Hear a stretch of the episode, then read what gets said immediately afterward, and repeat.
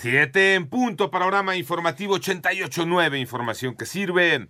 Yo soy Alejandro Villalbazo en el Twitter, arroba Villalbazo. 13 es martes 18 de octubre, Iñaki Manero. Vámonos con el panorama. Dicen que, pues que no, que el precio de la tortilla no baja. René Ponce. Tortilleros y dueños de molinos de Nixtamal en la Ciudad de México consideran insuficientes las medidas anunciadas por el gobierno federal como parte del paquete contra la inflación y la carestía, por lo que el precio del kilo de la tortilla no podrá bajar en los siguientes meses y, por el contrario, podría elevarse hasta los 24 pesos para febrero. Blanca Estela Mejía, presidenta de la red de maíz, destacó que si se quiere bajar el precio de la tortilla se necesita una mayor producción de maíz, instalar centros regionales de acopio y distribución de este grano, además de crear un fondo de adquisición de maíz para tortilleros y molinos de Nixtamal. Porque las medidas que estamos observando no van a incidir de manera inmediata. Estamos viendo que probablemente en un mediano plazo o en un largo plazo. Para 88.9 Noticias, René Ponce Hernández. Nos vamos al panorama nacional. Una juez federal dejó sin efecto la orden de aprehensión librada contra el ex secretario de Seguridad Pública Federal, Genaro García Luna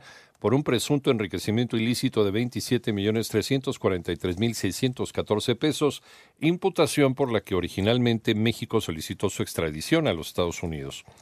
Y en Zapopan, Jalisco, ayer por la noche se registraron detonaciones de arma de fuego en las inmediaciones del Auditorio Benito Juárez, donde se realizan las fiestas de octubre de 2022. De acuerdo con la Policía Municipal, el saldo es de una persona fallecida y un lesionado de gravedad.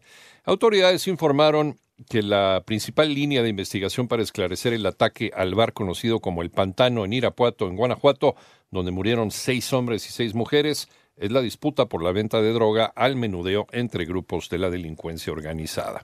Se pronostica un crecimiento en la prevalencia del cáncer de mama. Armando Arteaga. En 2022, México ha registrado alrededor de 30.000 casos de cáncer de mama y de ellas entre 5 y 7.000 pacientes fallecerán debido a la falta de diagnóstico temprano y de acceso a medicamentos y tratamientos, aseguró la oncóloga del Instituto Nacional de Cancerología, Claudia Arce. De tal forma que para el 2030 se espera que haya medio millón más de casos nuevos y aproximadamente que se, se produzcan 130.000 muertes. El especialista llamó a acudir a tiempo a realizarse estudios para evitar la enfermedad y subrayó que el cáncer de mama triple negativo constituye aproximadamente el 15% de los cánceres de mama invasivos. Para 88.9 Noticias, información que sirve Armando Arteaga. Vámonos al panorama internacional. El Estado Mayor del Ejército Ucraniano reportó que Rusia bombardeó Kiev, la capital ucraniana, con armas eh, conocidas como drones bomba también les llaman drones kamikaze. En el ataque murieron ocho personas. Por otra parte, a una semana de lograr un tercer mandato, el presidente de China, Xi Jinping, prometió fortalecer el desarrollo del ejército. Además, aseguró que su país nunca renunciará al uso de la fuerza en Taiwán.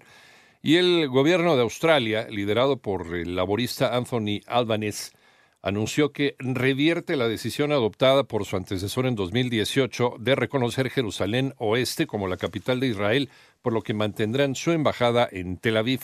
Y en Venezuela, al menos tres personas fallecieron y unas 50 resultaron dañadas por el desborde del río El Castaño. Esto es en el estado de Aragua, la región más golpeada en las últimas semanas por las torrenciales lluvias que azotan al país.